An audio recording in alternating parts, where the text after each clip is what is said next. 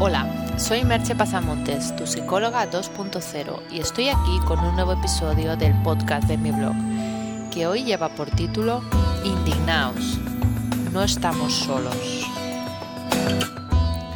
A algunas personas les puede sorprender que hable en un blog de psicología, coaching, etc., sobre las tesis del libro Indignaos de Stefan Hessel ya digo desde este mismo momento que es un libro cuya lectura recomiendo y además es un libro breve y de lectura bastante sencilla. Pero a lo que iba, si nos paramos a analizar un poco el contenido del blog, podremos ver que hay varios temas que están muy presentes. Uno, que se repite con frecuencia y si lo ponéis en el buscador veréis que es uno de los temas de los que he hablado en muchas ocasiones, es el de expandir nuestro mapa mental. Otro tema que también he tocado en bastantes ocasiones es huir del pensamiento único y también el hecho de ser uno mismo. Eh, dicho esto, comentados estos temas, creo que queda explicada la pertinencia desde la óptica psicológica de, de este contenido, del porqué de hablar del libro de Hessel. Y también, ¿por qué no decirlo? Porque hay una categoría en la que quizá no es de las que más artículos publico, pero que está ahí, que es vidas que nos inspiran. Y creo que Hessel es un ejemplo de vida que nos puede inspirar y que merece estar sobradamente en esa categoría. Eh, Stefan Hessel nació en 1917, estuvo en la resistencia francesa y sobrevivió por los pelos al campo de concentración de, perdonar si la pronunciación no es correcta, Buchenwald. Formó parte del equipo redactor en 1948 de la Declaración Universal de los Derechos Humanos y es uno de los temas interesantes que toca en el libro, cómo se gestó esa declaración y lo que supuso en ese momento y lo que ha supuesto después, incluso para todos nosotros. Después de esos hechos es una persona que ha seguido en su lucha por las causas de los más desfavorecidos toda su vida y bueno, hace poco publicó este libro que en Francia generó una polémica bastante grande y tuvo una enorme difusión. Ya veremos qué ocurre ahora en España y en otros países. Muchos de los que me seguís y leéis, eh, a lo mejor por Twitter o por Facebook, sabréis que acabo muchos días despidiéndome con la frase Otro mundo es posible. Esta frase, para los que quizás no lo sepáis o no entendáis de dónde viene, es uno de los lemas de los movimientos antisistema o antiglobalización. Es un lema que, si no me equivoco, se acuñó en el foro de Porto Alegre y aunque estos términos de antisistema antiglobalización no me gustan mucho, eh, de hecho la idea de otro mundo es posible. Lo que pide de alguna manera es un mundo con menos desigualdades y menos víctimas del liberalismo y del capitalismo salvaje. En una pregunta que me realizaron en el blog de Francisco Alcaide, en una sección que él titula Homenaje a los blogueros y en los que hace una entrevista, él me preguntaba cuál era mi sueño y yo respondí, un mundo en que los valores sean más importantes que el dinero. Admito y reconozco y que muchos podéis pensar que es una actitud, un sueño un poco naif, eh, algo un poco inocente incluso, incluso una frase hecha. Pero cuando leo el libro de Hessel, un hombre de 93 años, con esa experiencia y trayectoria vital que os comentaba, me alegro de seguir siendo un poco ingenua, porque de alguna manera si él con 93 años y todo lo que ha vivido todavía anima a los jóvenes a indignarse, creo que, bueno, que la batalla no está perdida. Es una lectura que de algún modo anima a pensar que es cierto que ese otro mundo es posible, aunque haya que moverse para conseguirlo.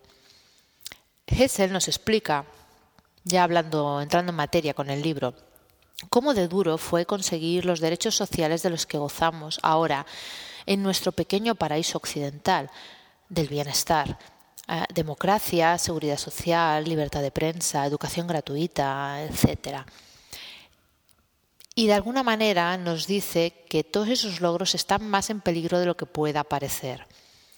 Aún no hemos salido de la peor crisis de los últimos 70 años, la peor crisis después de la del 29, y de momento la estamos pagando entre todos, unos más que otros, ciertamente. Entiende Hessel, y lo comenta en su libro, que no estamos en el mismo contexto que cuando se propugnaron esos cambios sociales después de la barbarie de la Segunda Guerra Mundial.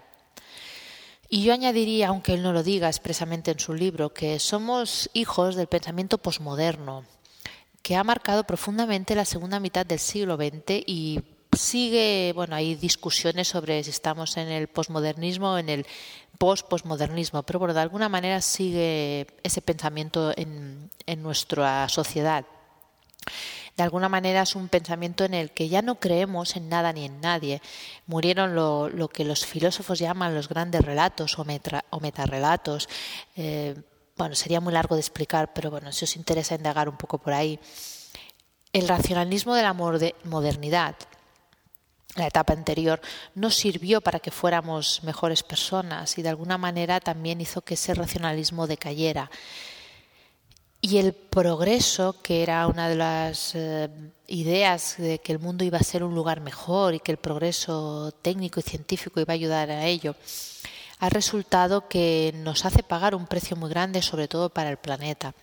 Todo eso configura nuestra mentalidad posmoderna, esa idea de que también todo es cambiante, eh, de que hay crisis de valores. Aunque eso es algo que yo creo que se ha pensado en todas las épocas y hay bastantes ejemplos de ello. Pero de alguna manera sentimos, como dice Hessel, que los grandes poderes lo controlan todo y que nosotros solo somos peones que nada podemos hacer para influir en ellos. Eh, Hessel nos dice que es necesario comprometerse en nombre de la propia responsabilidad como persona humana. Y además hay que hacerlo de un modo pacífico. La violencia engendra violencia, es algo que todos sabemos. Finaliza su libro haciendo un llamamiento y leo textualmente a una verdadera insurrección pacífica contra los medios de comunicación de masas que no proponen que no que no proponen como horizonte para nuestra juventud más que el consumismo de masas, el desprecio de los más débiles y de la cultura, la amnesia generalizada y la competición a ultranza de todos contra todos. Me parece un llamamiento importante y digno a tener en consideración. Lo único que lamento del libro de Hessel es que no dé más ideas de cómo hacerlo. Y no piense, o no, si lo ha pensado, no lo diga, en el poder que pueden tener las redes sociales en ese cambio.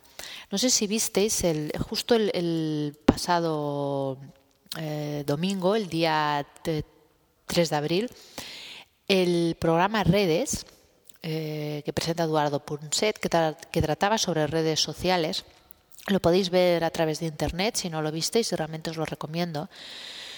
Y si lo visteis o si lo veis en breve, os daréis cuenta de que de alguna manera en el programa se nos explicaba una serie de investigaciones que demostraban que cada persona puede aportar su granito de arena.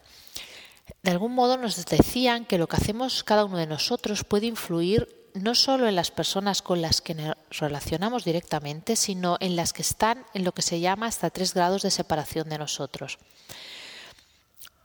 Realmente es un tema interesante que os vuelvo a decir, os recomiendo que veáis, pero de alguna manera la idea que, a mí me quedó, tal vez vuelvo a decir un poco ingenua, pero es la que yo saqué del programa, es que muchas personas efectuando pequeños cambios pueden llegar a cambiar realmente el mundo, pueden llegar a hacer grandes cambios. Además, en las posibilidades de conexión que tenemos ahora, gracias a Internet y las redes sociales, en Internet, no solo a las redes sociales eh, offline, digamos, son infinitas. La propagación de una idea es casi inmediata. Y quizás podemos también recuperar algo del espíritu, no la parte del clasismo, por favor, ¿no? de aquellos ciudadanos de la polis griega y dedicar una parte de nuestro tiempo a aquello que es mejor para la polis, le hace el mundo, desde nuestra enorme agora. Entendamos por agora Internet. ¿Cómo hacerlo? Lo primero es que nos importe, que sintamos esa indignación saludable. Ya hay muchas organizaciones que están luchando. Puedes buscar la que más se adecue con tus valores o tus prioridades. Hay cientos de causas por las que actuar. Muchas otras organizaciones se crearán en el futuro. Tal vez tú mismo puedas crear alguna o organizar un grupo de gente que de alguna manera se indigne de esa manera sana y luche por alguna causa. Y cada uno de nosotros puede además contribuir en su entorno con esos pequeños actos cotidianos. Me gusta aquí decir una frase de Patrul Rinpoche que dice, no tomes a la ligera los más pequeños actos de bien. Las gotas de agua, al juntarse, llenan una inmensa jarra. Solo me queda deciros que ahora nuestra voz puede ser oída. De nosotros depende levantarla o seguir en silencio, porque a pesar de lo que te cuente, debajo de los adoquines sigue estando la playa. Os dejo con unas preguntas. ¿Crees que otro mundo es posible? ¿Haces algo para contribuir a él? ¿Tienes alguna idea que aportar? Bueno, me despido aquí y nos escuchamos en el próximo podcast. Bye bye.